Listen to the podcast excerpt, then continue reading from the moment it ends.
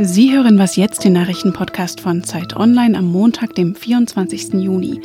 Wir begeben uns heute auf Kandidatensuche für den SPD-Vorsitz und wir fragen, warum eigentlich kaum noch jemand Olympische Spiele ausrichten will. Aber zunächst die Nachrichten. Einknicken oder diplomatischer Erfolg. Zum ersten Mal könnte heute eine Sanktion gegen Russland wegen der Annexion der Krim aufgehoben werden. Im Europarat soll das Land das Stimmrecht in der Parlamentarischen Versammlung zurückbekommen, das ihm vor fünf Jahren entzogen worden war. Moskau boykottierte die Versammlung daraufhin und zahlt seit 2017 auch keine Beiträge mehr. Deswegen droht ihm der Ausschluss aus dem gesamten Staatenbund was allerdings russischen Bürgern den Zugang zum Menschenrechtsgerichtshof versperren würde. Heute nun soll Russland wieder an einer Europaratssitzung teilnehmen und auch den neuen Generalsekretär mitwählen können. Es war Teil der umstrittenen Justizreform in Polen. Vor einem Jahr hatte die nationalkonservative Regierung das Ruhestandsalter für Richter und Staatsanwälte auf 65 Jahre gesenkt, für Frauen auf 60.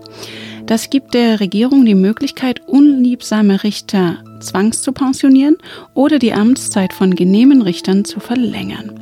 Die EU-Kommission sieht darin einen Verstoß gegen die richterliche Unabhängigkeit und hat eine Vertragsverletzungsklage gegen Polen eingereicht. Heute will der Europäische Gerichtshof dazu urteilen. Redaktionsschluss für diesen Podcast ist 5 Uhr.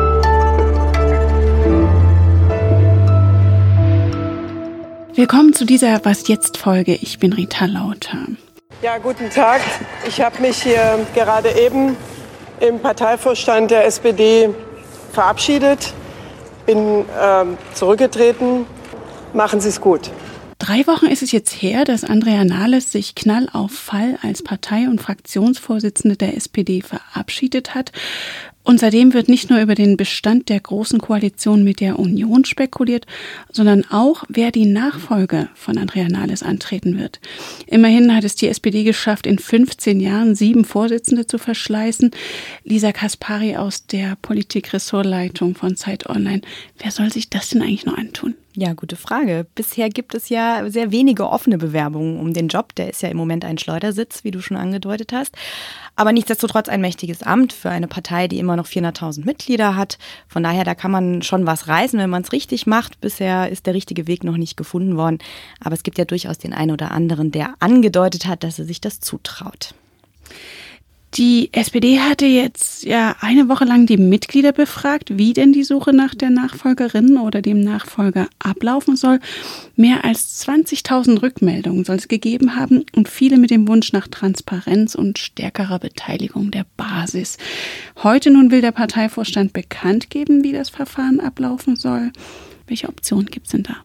Also ich gehe nach dem Ergebnis der Befragung, eigentlich bin ich auch schon vorher davon ausgegangen, dass es diesmal eine Art der Mitgliederbefragung geben wird. Also es werden verschiedene Politiker ihre Kandidatur erklären und dann werden die mhm. Mitglieder befragt werden. Äh, bei der SPD muss am Schluss die Entscheidung immer formal von einem Parteitag getroffen werden, aber das kann sein, dass das jetzt vorab von den Mitgliedern quasi dann vorgegeben wird, wer da auf dem Parteitag gewählt wird. Ich glaube ja, dass es der Interimsführung und den Mitgliedern der Großen Koalition in der SPD ganz recht ist, wenn es ein bisschen Zeit Zeit braucht, bis ein neuer Parteivorsitzender gefunden ist.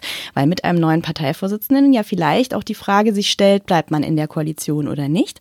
Das heißt, diese Mitgliederbefragung hilft auch denen, die gerade sehr hilflos sind, weil sie schafft ihnen Zeit.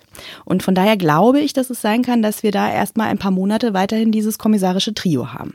Genau, und das Trio hast du gerade schon erwähnt. Es sind also drei kommissarische Parteivorsitzende. Bisher hatte die SPD ja immer nur eine Person an der Spitze. Und jetzt wird ja aber vermehrt über eine Doppelspitze diskutiert, wie es auch die Grünen, die Linke und die AfD haben. Ist das eine gute Idee auch für die SPD? Ja, es hat Vor- und Nachteile. Ne? Der Vorteil ist, man kann sich die Arbeit ein bisschen aufteilen, man kann verschiedene Gruppen von Menschen ansprechen. Gerade die SPD als Volkspartei, wie sie sich noch nennt, also hat ja irgendwie den Anspruch, sowohl liberale Großstädter anzusprechen, Akademiker, aber natürlich auch den Arbeiter und den Niedriglöhner. Und das könnte man natürlich abbilden. Das Problem immer bei einer Doppelspitze ist, die muss sich gut verstehen. Mhm. Weil wenn sie sich nicht gut versteht, das haben wir bei den Grünen oft gesehen, dann wird das Chaos noch größer und auch die Aussagen werden sehr beliebig und dann weiß man, irgendwann nicht mehr so wirklich, wofür die Partei steht.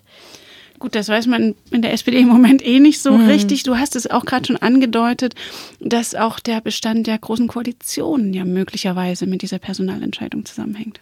Absolut, weil also Kevin Kühnert ist ja ein möglicher Kandidat, der immer genannt wird. Ich bin mir gar nicht sicher, ob er kandidieren wird, weil wenn er kandidiert, ist damit quasi die Aussage verbunden raus aus der großen Koalition. Wir können uns nicht einen SPD-Vorsitzenden Kühnert vorstellen, der in der großen Koalition bleibt. Dann gibt es aber so Namen wie zum Beispiel Lars Klingbeil, der bisherige Generalsekretär, der vielleicht auch kandidieren will, heißt es. Und der zum Beispiel steht für ein Weiter so, genauso wie Heiko Maas, der Außenminister, der auch als Kandidat gehandelt wird. Interessant finde ich auch noch noch die Personalie Franziska Giffey. Die hat sich gewunden, aber es klang so, als sei sie interessiert. Die hat ja ein kleines Problem mit ihrer Doktorarbeit, aber wenn das ausgestanden ist, könnte das weitergehen. Auch sie steht für die Große Koalition. Also von daher ist das natürlich eine Richtungsentscheidung. Und auf Zeit Online halten wir Sie natürlich über die Kandidatensuche auf dem Laufenden. Vielen Dank, Lisa Kaspari. Gern.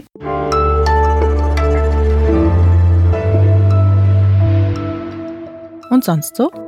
Kein Bier für Neonazis. Anwohner im sächsischen Ostritz haben auf kreative Art gegen das rechtsextreme Schild- und Schwertfestival protestiert. Nachdem ein Alkoholverbot für die Veranstaltung verhängt worden war, hatte die Polizei bereits mehr als 4000 Liter Bier beschlagnahmt. Damit sich die Festivalteilnehmer nicht einfach im nahegelegenen Supermarkt eindecken können, kauften Anwohner dort kurzerhand die gesamten Biervorräte auf, mehr als 100 Kästen.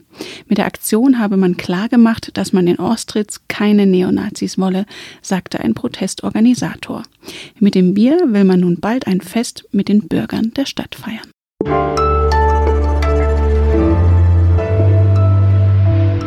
Man kann es sich bei der Hitze eigentlich gar nicht vorstellen, aber irgendwann soll wieder Winter werden und dann wird auch wieder olympisch Ski gesprungen, Eiskunst gelaufen und Snowboard gefahren.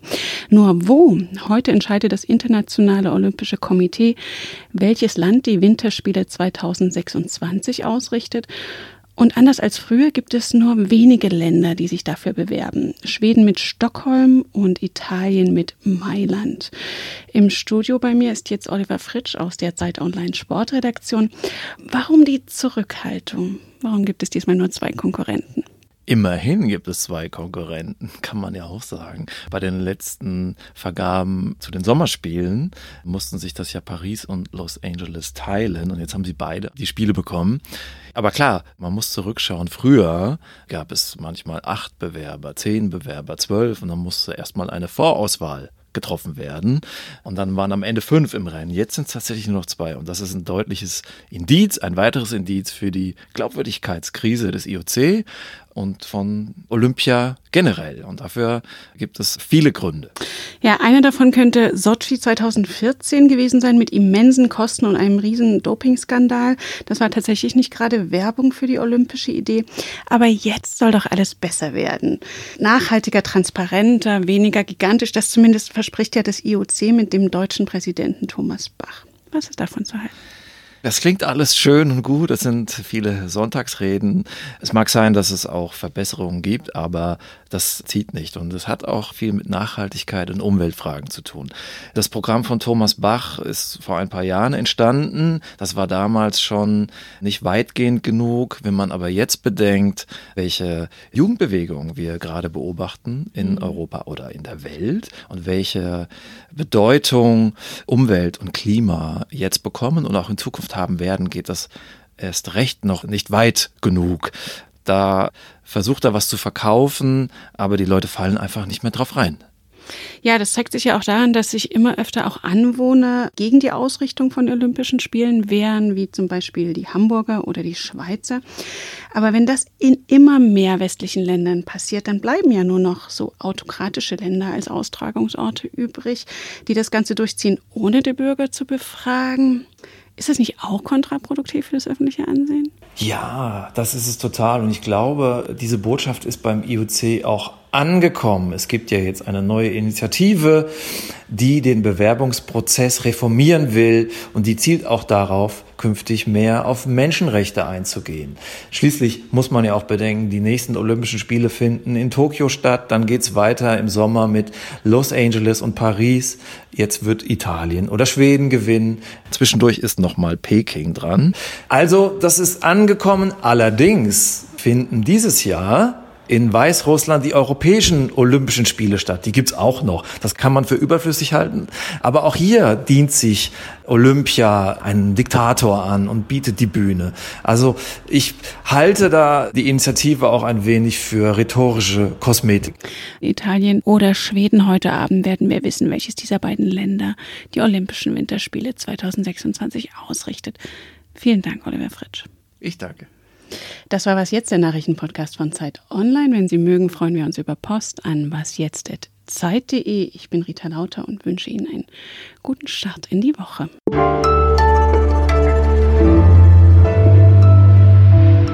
Ja, was denkst du, wer wird es nun, Mailand oder Stockholm? Ach, ist mir egal, ich interessiere mich eh nur für Fußball.